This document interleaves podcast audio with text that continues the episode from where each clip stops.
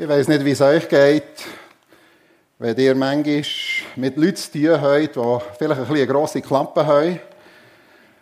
Und dann merkt man, dass doch nicht so viel dahinter steckt oder äh, dass sie wieder versagen, dass es doch nicht so ist, genau wie sie gesagt haben. Oder ich weiss nicht, was ihr von Freunden haltet, die sagen, sie sind eure besten Freunde und viel versprechen und dann uns laufend immer wieder enttäuschen oder äh, Fragezeichen setzen ja, dann haben wir manchmal so ein bisschen unsere Probleme mit denen, oder? Und wir leben ja jetzt so in der Zeit zwischen Ostern und Ufert.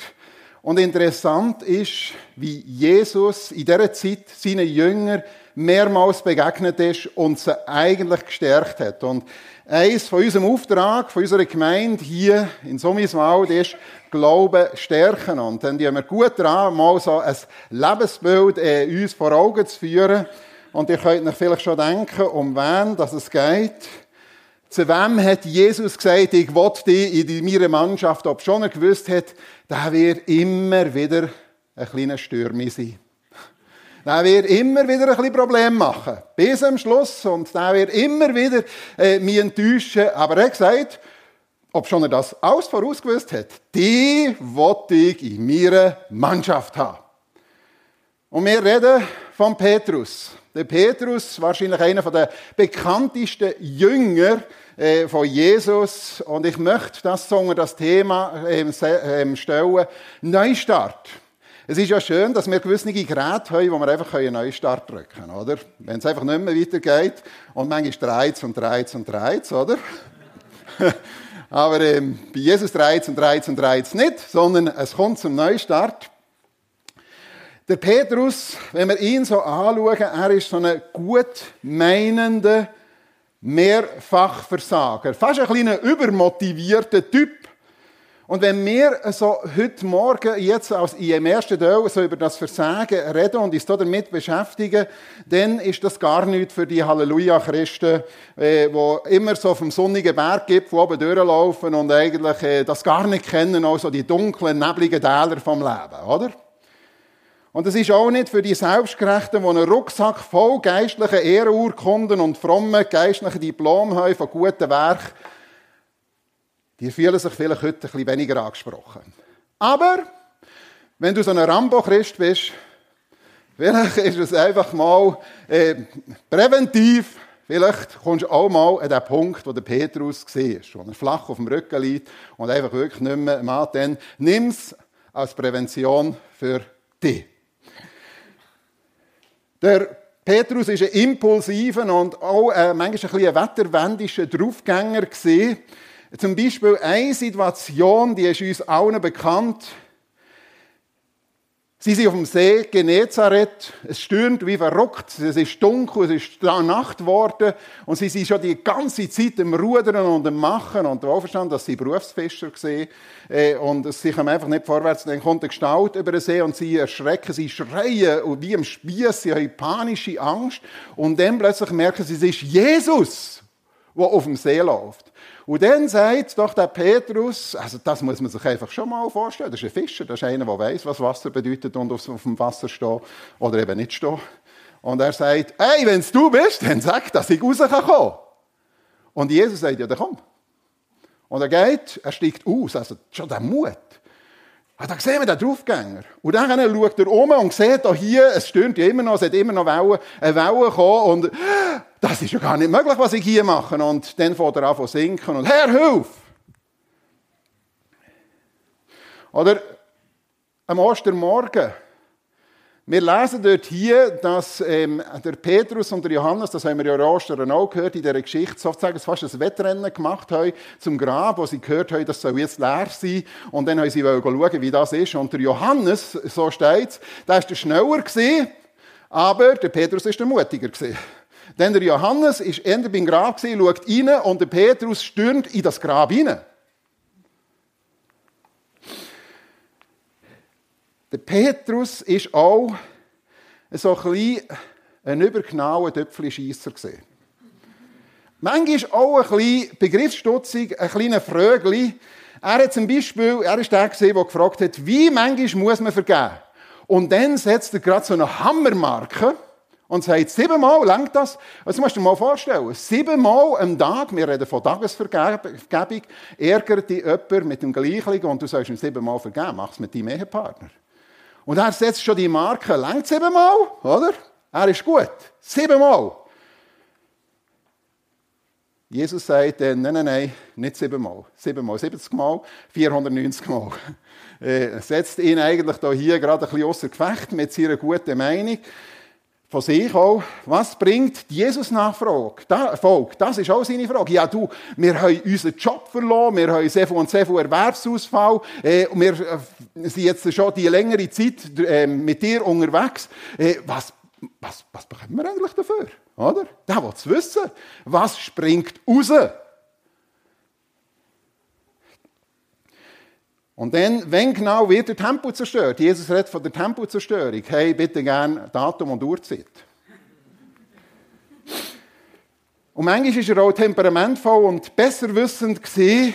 Und er hat immer schon die Lösungen und die Antwort bereit gehabt.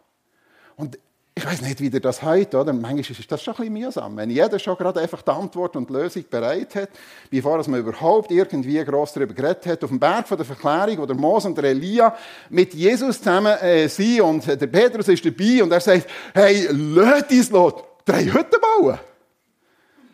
Das sage ich manchmal, wenn wir ganz an einem schönen Ort sind, sage ich zu Renate, wenn wir sind im Wandern, hey, lass uns eine Hütte bauen. Aber das ist so das Stürmische, oder? Hey, das ist top! Da braucht es drei Hütten. Drei Häuser. Oder die voreiligen Erklärungsversuche, zum Beispiel, es ein riesiger gewesen, viele Leute um Jesus, mit Jesus unterwegs.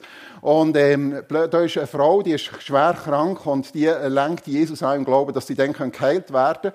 Und sie wird tatsächlich gerade geheilt.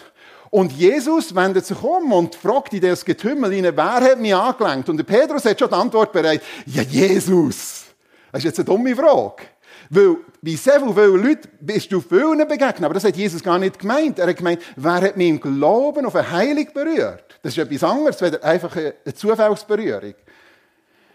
Oder ich denke, der Einspruch, den der Petrus hatte, gerade schon bei der Berufungsgeschichte, Sie waren müde, sie haben die ganze Nacht nicht gefangen und Jesus sagt, ähm, fahr noch, fahr noch raus und geht noch fischen. Und der Petrus erhebt den Einspruch, hey, du bist ein Bergler, du bist Zimmermann ähm, und ich bin Fischer. Ich bin hier vom See, ich weiß, dass es jetzt keinen Sinn macht. Das geht ja nachher gleich. Aber zuerst kommt mal der Einspruch, oder? Und dann sehen wir, dass der Petrus eine tickende Zeitbombe ist. Und jetzt merken wir plötzlich gegen das Ende der ganzen Geschichte, wo Jesus mit, dem, mit seinen Jüngern unterwegs ist, äh, Vorher kann man so ein bisschen darüber hinweg schauen, okay, das ist ein bisschen stürmischer, das ist ein bisschen wetterwendischer, der Petrus. Aber jetzt merken wir, dass diese Art sehr problematisch kann sein Der Petrus ist immer noch hypersympathisch, weil er so menschlich ist. Ich habe den Petrus so gerne, weil er eben so menschlich ist. Und weil auch seine Schwächen einfach benannt werden. Aber er ist eine tickende Zeitbombe. Er ist zu selbstsicher, aber zu wenig selbstkritisch. Er überschätzt seinen Glaubensmut und unterschätzt seine Glaubensschwäche. Er sagt an dem letzten oben, Jesus, du musst wissen, die anderen, das sind vielleicht nicht so toll, aber ich, ich kann dir garantieren, ich habe dich so gern, ich würde dich nicht enttäuschen, ich werde mich nie von dir abwenden, ich halte auf dick und dünn zu dir. Früher, als wir so Jugendliche waren, haben wir immer gesagt, der Geist ist willig, aber das Bett ist warm. Das hat ein kleines Bewandtnis, kann man euch vielmals nach der IG so bei mir noch in alle Nacht in UNO gespielt. Und dann ist es manchmal morgen um drei oder noch später geworden. Und dann ist es morgen manchmal ein bisschen hart gewesen, wieder aufzustehen, in Gottesdienst zu gehen. Aber wir haben es gemacht. Aber hier lesen wir etwas. Der, der vorher gerade gesagt hat, ich werde auf jeden Fall dir nicht untreu sein. Doch bittet Jesus seine Jünger, hey, es ist meine schlimmste Nacht. Es ist ein unglaublicher Kampf. Bitte betet mit mir. Und dann kommt er zurück und das passiert mehrmals und sie pennen immer. Sie haben die Gebetsstunde völlig verschlafen. Und wirklich verschlafen. Und auch der Petrus. Und Jesus sagt dann zu ihnen, und natürlich damit auch zum Petrus, konntet ihr nicht eine Stunde mit mir wach bleiben? Der Geist ist willig, aber das Fleisch ist schwach. Ja, ihr müsst einfach wissen, wenn wir nicht im Gebet dranbleiben, dann ist es eine riesige Gefahr, dass wir in der Anfechtung innenfallen. So ist übrigens die Stelle, die nachher kommt, zu verstehen. In der Anfechtung fallen. Er ist besser wissend, aber tut mit voller Überzeugung irren. Jesus erzählt dort in dem letzten Oben davon, dass er muss ein Kreuz, dass er muss sterben, dass sie ihn werden herrichten und der Petrus sagt, Moment, hey, hey, hey, wir sind wegen etwas anderem hierher gekommen und jetzt, wir gerade den Einzug, den Triumphal gehabt und du wirst doch der König der Juden, du bist der Befreier, du befreist uns von den Römern. Er hat absolut kein Verständnis und sagt, niemals Herr sagt er. Auf keinen Fall darf dir so etwas geschehen. Und er kommt die schlimmste Aussage für Petrus wahrscheinlich. Aber Jesus wandte sich um und sagte zu Petrus, geh weg von mir, Satan. Das ist unglaublich hart. Unglaublich hart. Aber wisst ihr, wieso das so hart ist? Weil es der Kern, der Topkern vom Evangelium betrifft. Es gibt auch heute immer noch Menschen und es gibt auch Christen, die meinen, es geht ohne Kreuz. Es geht ohne stellvertretend Sterben von Jesus. Und das geht einfach nicht. Und das, dem begegnet hier Jesus und sagt, es ist ganz klar, nicht ohne Kreuz. Nicht ohne mein Sterben. Nicht ohne den Auftrag, den ich habe, die Schuld von den Menschen, von jedem Menschen auf mich zu nehmen und dafür zu zahlen. Und darum ist er hier. Das ist ein satanischer ähm, Gedanke, wenn man meint, das geht auch ohne das. Das hätten wir jetzt also doch nicht nötig gehabt, so etwas.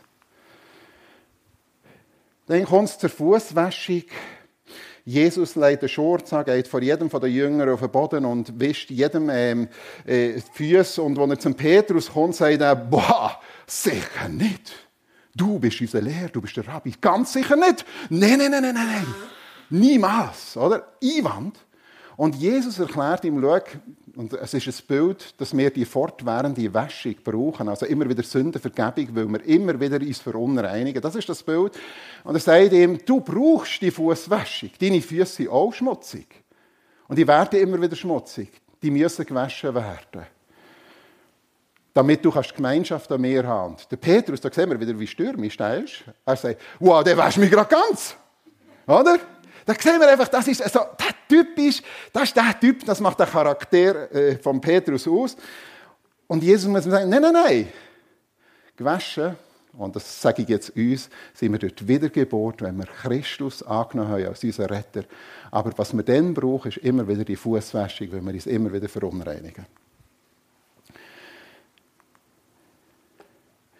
Der Petrus ist einfach ganz menschlich. Und er reagiert ganz menschlich. Aber eben nicht geistlich und vor allem nicht aus dem Gebet. Er hat ja geschlafen während der Gebetszeit. Er ist ein impulsiver Macher. Selbst ist der Mann. Und jetzt merken wir, dass er wirklich zur tickenden Zeitbombe wird.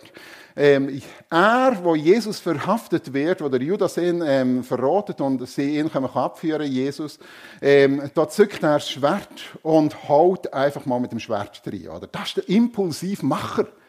Das ist, selbst ist der Mann. Hey ganz menschlich handelt er. Und das ist ja auch sehr sympathisch, weil er sich sehr für Jesus einsetzt. Weil er ihn gerne hat. Weil er nicht das will, dass er ähm, hier gefangen genommen wird. Und Jesus muss ihm sagen, hey, steck dein Schwert weg. Alle, die, mit dem, die zum Schwert greifen, werden das Schwert umkommen. Und dann sehen wir ihn flach auf dem Rücken liegen er macht das exklusive Treueversprechen, wo wir gesehen haben, wenn alle anderen sich von dir abwenden, ich auf keinen Fall. Bei den anderen vielleicht schon, aber ich nicht. Das ist exklusiv. Also. Und Jesus sagt schon vorher zu ihm, hey, wenn ihr nicht in der Lage seid, mit mir zu wachen im Gebet, dann werdet ihr in der Anfechtung fallen. Das hat er eigentlich schon angekündigt. Und Petrus, nur wenige Stunden später, wird er gefragt, ja, du gehörst doch auch zu denen, da hier, zu diesen Jüngern, zu diesen Nachfolgern von dem Jesus, was sie da gefangen genommen haben. Und Jesus, äh, Petrus, laut schreiend, aber wir müssen uns das vorstellen, er schreit, ich weiß nicht, von was du redest. Das zweite Mal, ich kenne den Mann gar nicht. Und das dritte Mal sagt er, wo er wieder darauf angesprochen wird, ich schwöre euch, ich kenne den Menschen nicht. Gott soll mich verdammen, wenn ich lüge. Krass, hä? Krass. Und da hat Jesus in seine Gruppe aufgenommen, im vollen Wissen, dass das passieren wird. Jesus hat uns in seine Gruppe, zu seinen Jüngern, aufgenommen, im vollen Wissen. Jesus wird nie sagen, was? Das hat jetzt aber der nicht gedacht. Nein, Jesus ist nicht schockiert.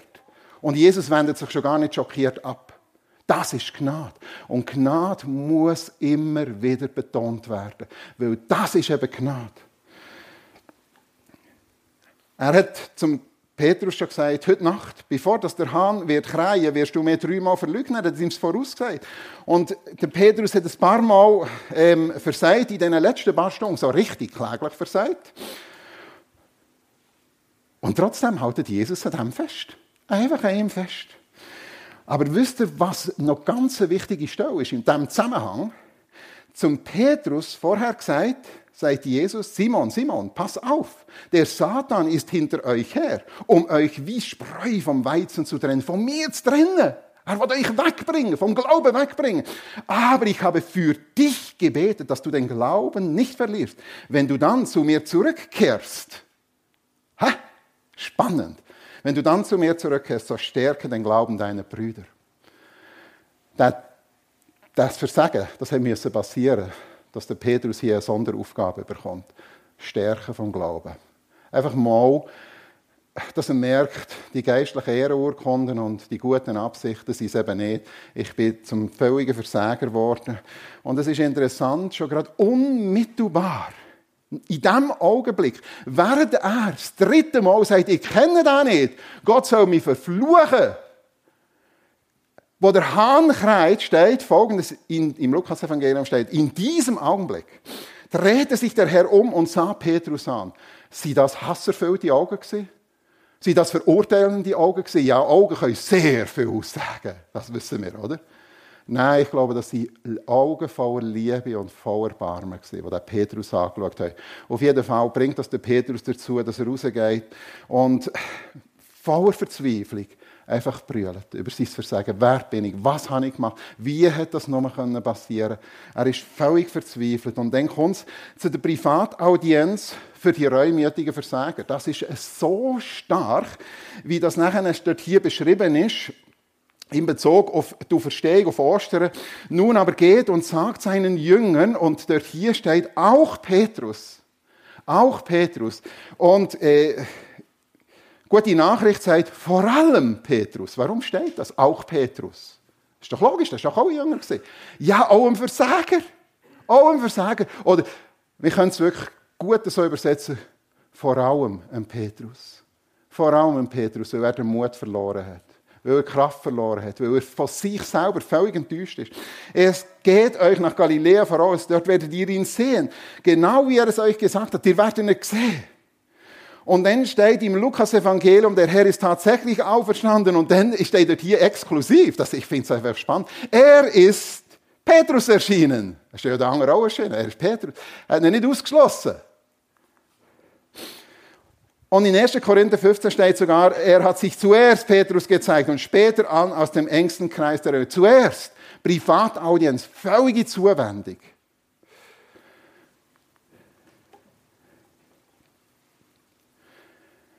In Johannes 21 lesen wir, wie Jesus das dritte Mal eben irgendein ist vorufert, das dritte Mal äh, am See Genezareth seinen Jünger begegnet. Und das geschah so, und da ist das dort hier beschrieben. Da, ähm, sie sind auch wieder die ganze Nacht interessant ist, das malt ein bisschen die Geschichte, die wir schon kennen bei der Berufung von Petrus. Sie waren im Fischer, am Fischer, die Berufsfischer. Der Petrus hat gesagt, jetzt gehe ich fischen. Und sie finden einfach nichts. Und dann, sie sind frustriert, kommen äh, langsam zurück. Und dann steht einer am Rand, sie wissen nicht, wer das ist, und er ruft, hey, heute etwas zum Morgen, heute ein paar Fische. Und sie müssen zurückrufen, nein, haben wir nicht. Und dann sagt die Person, ja, dann tut jetzt noch einiges auswerfen. So haben sie so lange gefischt. Auf der rechten Seite vom Boot. Und sie machen es. Was für ein Glaube. Und dann haben sie das Netz bretschvoll. Bretschvoll. Und dann ist interessant, was nachher passiert. Und dann sehen wir wieder, der stürmische Petrus. Ich liebe das. Ich liebe das. Der kümmert sich nicht mehr um die Fisch. Jetzt hat er ja etwas gehabt. Was bekommen wir dafür, oder? Das wäre einträglich gesehen. Nein, es heißt, er legt sein Obergewand an, gumpet ins Wasser und das heißt, äh, ungefähr 100 Meter sind sie noch vom Ufer entfernt und er, oder? Und er will der Erste sein, der Erste sein bei Jesus. Da sehen wir etwas von dieser Sehnsucht. Die, die Begegnung mit seinem Herr und Meister, den er so enttäuscht hat, möglichst schnell. Und vergessen ist der Riesenfang. Und dann kommt nach dem Frühstück so eine Sonderaussprache. Das ist interessant, die Sonderaussprache ähm, mitzuverfolgen, dass die uns überliefert ist. Da sagt Jesus zum Petrus, Simon, Sohn des Johannes, liebst du mich? Und das Wort, das dort hier gebraucht wird, ist Agape. Liebst du mich, also bedingungslos, das ist die göttliche Liebe. Der Begriff wird dort hier gebraucht, Agape. Liebst du mich bedingungslos mehr als die anderen? Hat er nicht vorher gesagt? Wenn die anderen, ich, ich bin der Besser. Und dann ist interessant, der Petrus sagt, du weißt, du weißt es, dass ich dich lieb habe.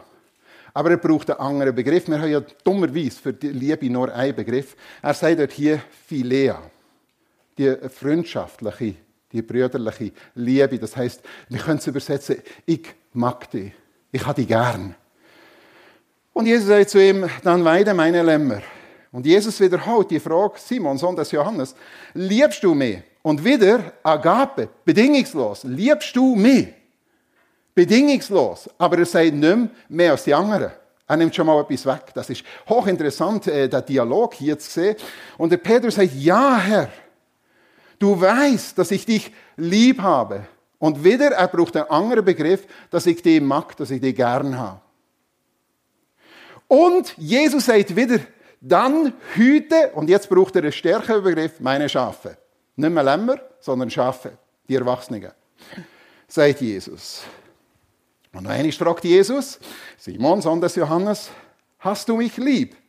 Und jetzt ist interessant, jetzt kommt Jesus, der Sohn Gottes, auf, auf die Ebene von Petrus und sagt, magst du mich? Hast du mich gern? Hast du mich gern? Und der Petrus ist traurig über diese Frage. Hast du mich gern?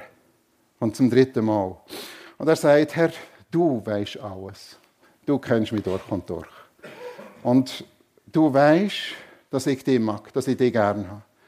Und Jesus sagt, dann weid meine Schafe. Und interessant ist, Kohlenfeuer. Das ist bei einem Kohlenfeuer passiert. Das Kohlenfeuer wird in der Bibel nur noch an einer anderen Stelle erwähnt. Sonst äh, finden wir das gar nicht. Äh, nämlich wo Jesus, äh, wo der Petrus Jesus verleugnet hat. Das ist bei einem Kohlenfeuer passiert. Und ich glaube, das ist nicht von ungefähr, dass bei einer, und er hat ihn dreimal verleugnet. Und wieder bei einem Kohlenfeuer. Wieder bei einem Kohlenfeuer. Kohlen können verlöschen. Kohlen können verglühen. Aber Jesus fragt bei einem Kohlenfeuer den Petrus noch einmal dreimal, liebst du mich? Und sagt, es längt auch, wenn du kannst sagen, magst du mich. Bedingungslos sind wir nicht fähig. Wisst ihr warum? Weil das nur Gott ist. Agape-Liebe ist die göttliche Liebe. Und das ist die bedingungslose Liebe. Und er haltet eben, und genau darum hat er den Petrus in seine Mannschaft gewählt. Weil er gewusst hat, er wird mir, er wird mir, ähm, verleugnen, er wird ähm, so manchmal mir Schwierigkeiten machen. Das ist eine dickende Zeitbombe, aber ich will ihn in meiner Mannschaft haben. Weil er hat mich gern. Und das ist das, was Jesus bei uns erfragt. Er wird neu berufen. Weide meine Lämmer, weide meine Schafe. Und das finde ich so stark. Jesus hat nicht dem Petrus hier Schuldgefühl gemacht. Hey, aber weißt du was? Was bist du? Das hat ich dir schon nie gedacht. Was du und hey, wie du das und dann hast du noch gesagt, dann hast du noch gesagt, Gott soll mich verfluchen. Das hat ich nicht gedacht. Er tut ihn hier nicht abkanzeln. Er macht das auch nicht öffentlich vor den anderen. Er nimmt ihm kein Versprechen an, du ähm, wirst dich bessern. Hey, machst du das in Zukunft schon nicht mehr, gell? Das machen wir manchmal, oder? Aber hey, wenn du dann noch weiter willst und diesen Dienst machen dann, also, ha. Das macht Jesus nicht. Jesus macht das nicht. Er stellt eigentlich nur eine einzige Frage. Nur eine einzige Frage. Und die stellt er sich bis heute und er stellt die auch uns. Hast du Jesus gern? Als der, der sein Leben für uns gelassen hat. Willst du ihm nachfolgen? Und dann sagt er dann, weide meine Lämmer oder meine Schafe. Dann hast du einen Auftrag. Das ist die Frage, die er stellt. Und dann kommt die Bewährungsprobe in der Nachfolge. Es ist interessant, was nachher gerade kommt. Jesus sagt zu ihm, merkt er, was ich dir jetzt sage, wo du jung bist, da bist du ziemlich ein eigenwilliger Typ gewesen. Du hast dich ziemlich selbst verwirklicht. Du hast schon oft mal gemacht und denkt und gehandelt, dass du selber hast wollen. Und du hast deine eigenen Ziele gehabt. Aber im Alter wirst du deine Hänge ausstrecken und ein anderer wird dich führen, dorthin, wo du nicht hergehen willst.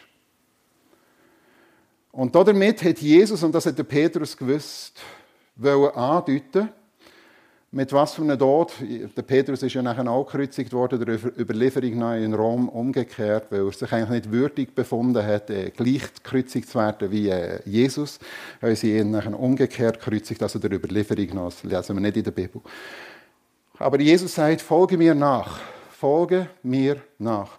Und dann kommt wieder etwas durch von Petrus, typisch, oder? Jesus wandte sich um und sah, dass der Jünger, den Jesus besonders liebte, ihnen folgte. Er meinte Johannes. Als Petrus ihn sah, fragte er Jesus, Herr, was wird aus diesem hier? Jesus erwiderte ihm, wenn ich will, dass er am Leben bleibt, bis ich wiederkomme, da würde er heute noch leben. Äh, was geht es dich an? Folge du mir nach. Mit anderen Worten, es gibt eine Staffette und da wird der Stab übergeben. Und Jesus sagt, ich möchte, dass du jetzt hier nicht fragst wie es wird aus mir. Manchmal geht es Wege, wo wir herrliche Wunder erleben und manchmal geht es tatsächlich Wege, das gefällt uns einfach nicht, wie Gott uns führt. Und es kann so oder so sein, Gott ist souverän, darum passt das Lied super, das wir gesungen haben. Aber Gott drückt uns, uns, der Stab, in die Hand, Jesus Christus, und sagt, folg du mir noch, sei bereit für das, was ich dir bestimmt habe. Sei bereit für das. Nichts anderes. Und dazu braucht es eigentlich nur eins. Haben wir Jesus gern? Haben wir Jesus